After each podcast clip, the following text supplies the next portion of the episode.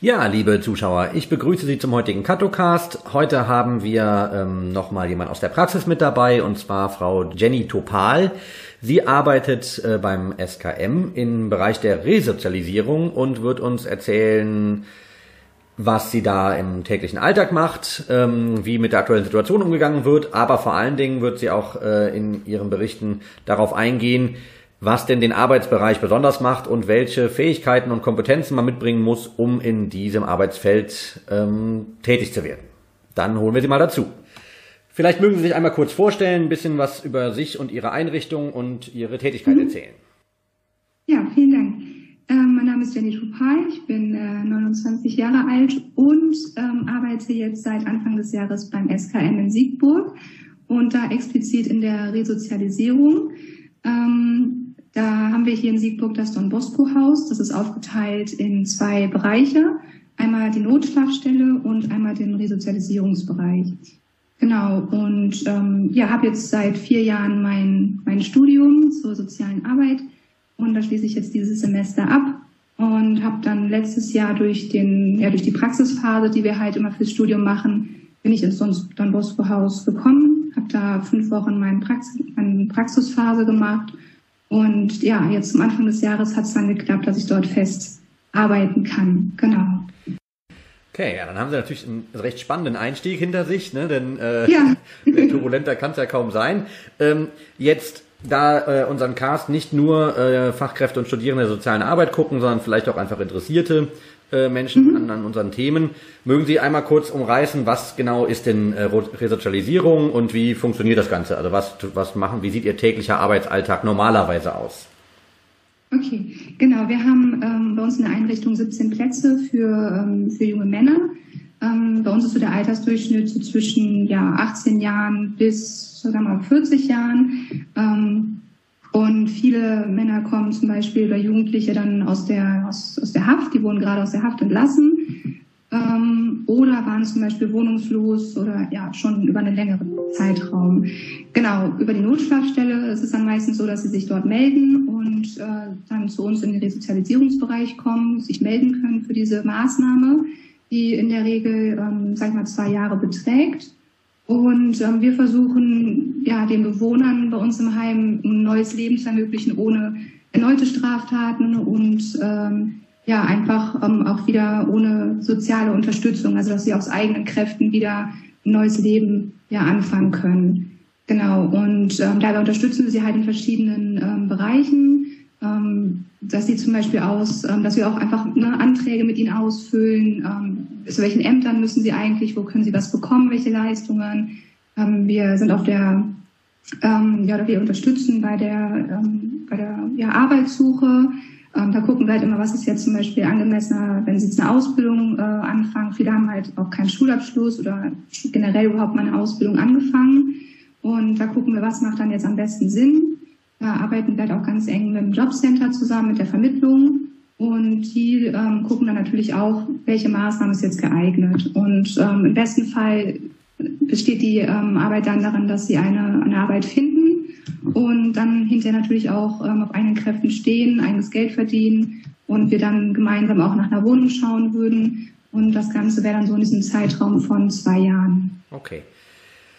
Jetzt ist das ja ein Arbeitsbereich, also wenn Sie sagen so zwei Jahre, äh, wo man Leute äh, betreut, coacht, ähm, den, ne, dass, dass äh, die, den Bewohnern quasi eine, äh, ein ständiges Angebot zur Verfügung stellt, ähm, mhm. dann wird das ja nicht ganz kontaktlos ein, äh, vonstatten gehen. Ne? Also in der Regel ähm, ist ja, eine, also funktioniert eine Betreuung ja vor allen Dingen dann gut, wenn man sich da auch in, in einen intensiven Kontakt oder eine intensivere Form des Kontaktes begibt. Wie sieht denn jetzt ganz aktuell gerade Ihre Situation da aus? Ist das so noch möglich? Äh, können Sie das so durchführen, wie das im Konzept angesetzt ist oder eher nicht? Ähm, also eigentlich das, was wir ähm, zu einer Tagesstruktur anbieten, ist jetzt momentan eigentlich gar nicht mehr wirklich gegeben. Ähm, wir bieten ähm, Einzelgespräche an und ähm, wir, wir sind ja ein Team von drei Sozialarbeitern. Meine Kollegin und ich, wir haben jeweils acht Bewohner, ähm, um die wir uns kümmern und wir bieten die Einzelgespräche an. Und wenn man da acht Bewohner halt pro Woche einmal sieht, dann haben wir eigentlich schon ganz ja, guten Kontakt auch. Ähm, wir bieten Gruppengespräche an, wo wir dann alle sehen. Und das ist halt momentan einfach überhaupt nicht möglich. Ne? Also wir gucken halt morgens ähm, in der Morgenrunde schon, wer ist da, sind alle gesund, wie geht's jedem. Aber sonst sollen wir den Kontakt halt komplett beschränken. Und das ist natürlich ähm, sehr, sehr schwer.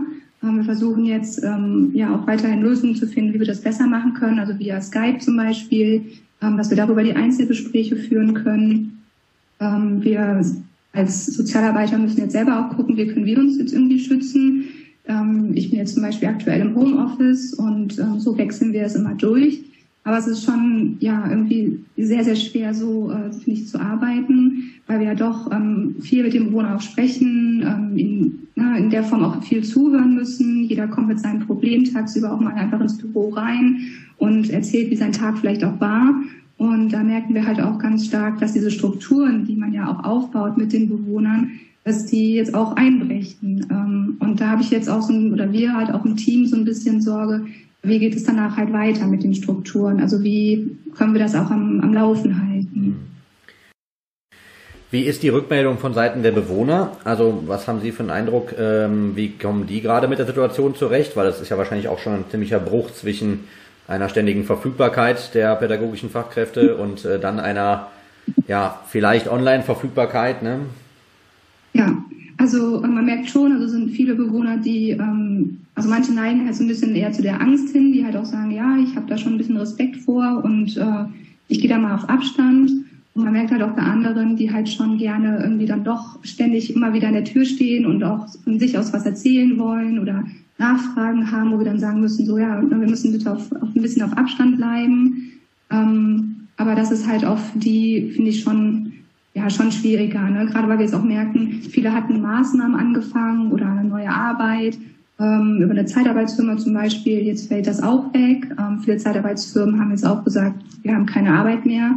Und viele sind jetzt auch so ein bisschen, ja, die haben halt zumindest Angst, dass sie jetzt wirklich in so ein Loch wieder reinfallen, ähm, wo die Strukturen wegbrechen. Und da haben sie auch selber auch ein bisschen Angst vor. So viele sagen das auch und sagen auch, ja, wir haben so viel Langeweile, was sollen wir machen? Ähm, ich will wieder Arbeit haben. Und äh, da versuchen wir jetzt halt auch zumindest diese Strukturen via Skype äh, aufrechtzuerhalten, dass wir die Einzelgespräche machen, dass sie wissen, wir sind trotzdem da und wir kümmern uns trotzdem um ihre Angelegenheiten, nur halt jetzt äh, virtuell. Mhm.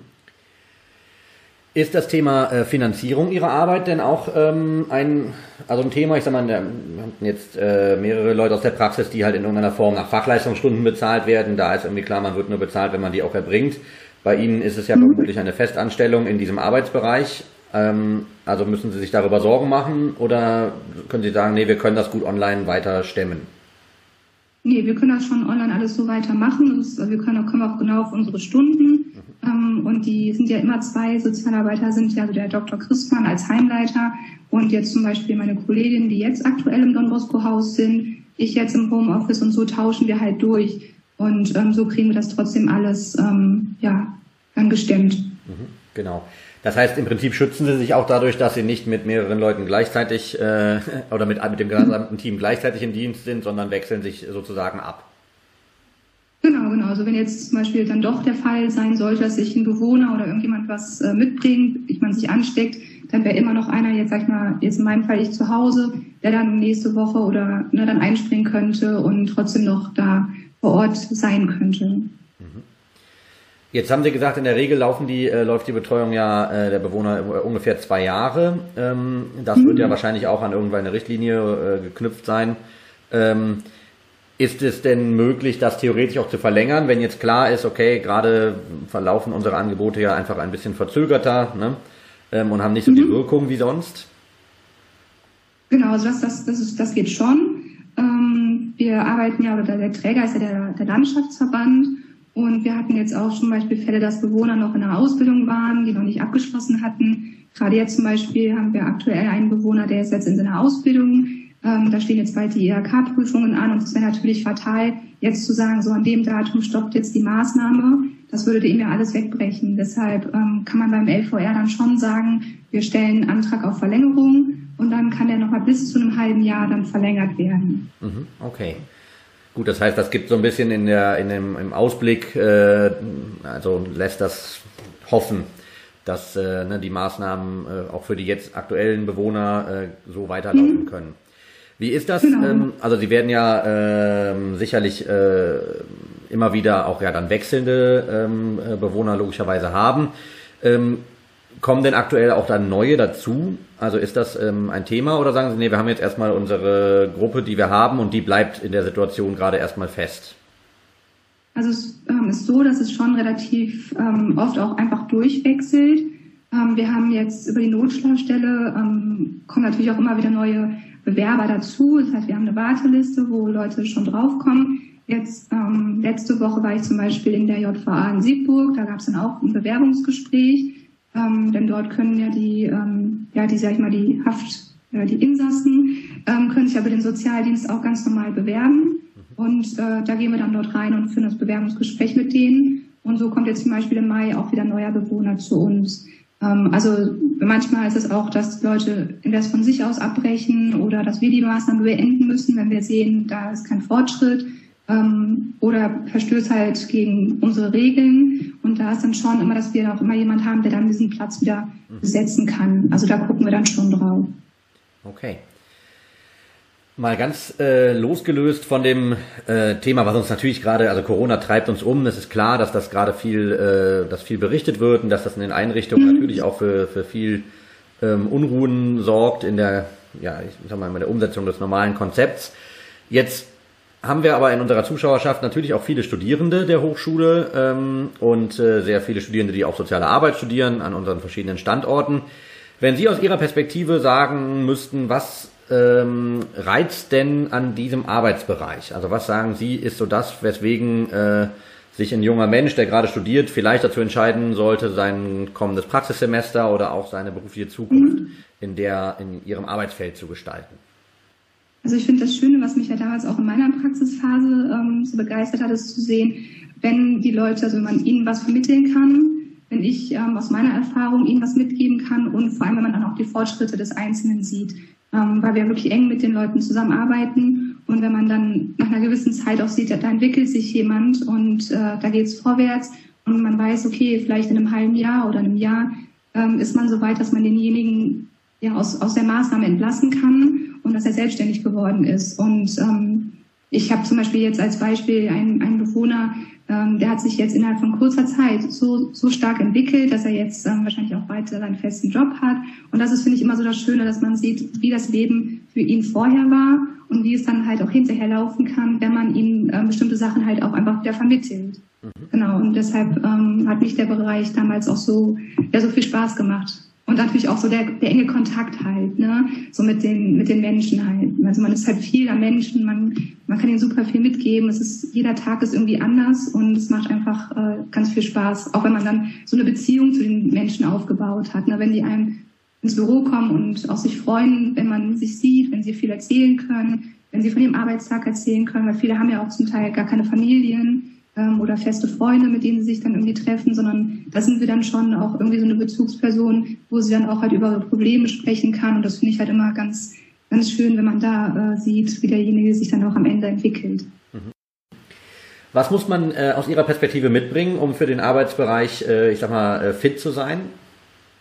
Mm, also auf jeden Fall sehr viel, ähm, man muss viel Verständnis mitbringen, also auch aufbringen natürlich, ganz viel Geduld ähm, dadurch, dass wir halt auch oft, äh, man, also man muss, glaube ich, auch seine eigenen Erfahrungen ähm, viel weiter runtersetzen, als, weil wir es, ja, wie soll ich das beschreiben? Das sind ähm, die eigenen Ansprüche, die wir halt haben, die können die Bewohner ja so gar nicht umsetzen. Also sie sind halt ähm, in ihren Sachen viel, ja, sie brauchen einfach viel länger und da muss man so viel Geduld mitbringen und sich immer wieder hinsetzen, immer wieder nochmal das erklären. Und ähm, da, daher finde ich, das ist schon so dass ganz, also zwei ganz wichtige Punkte darin.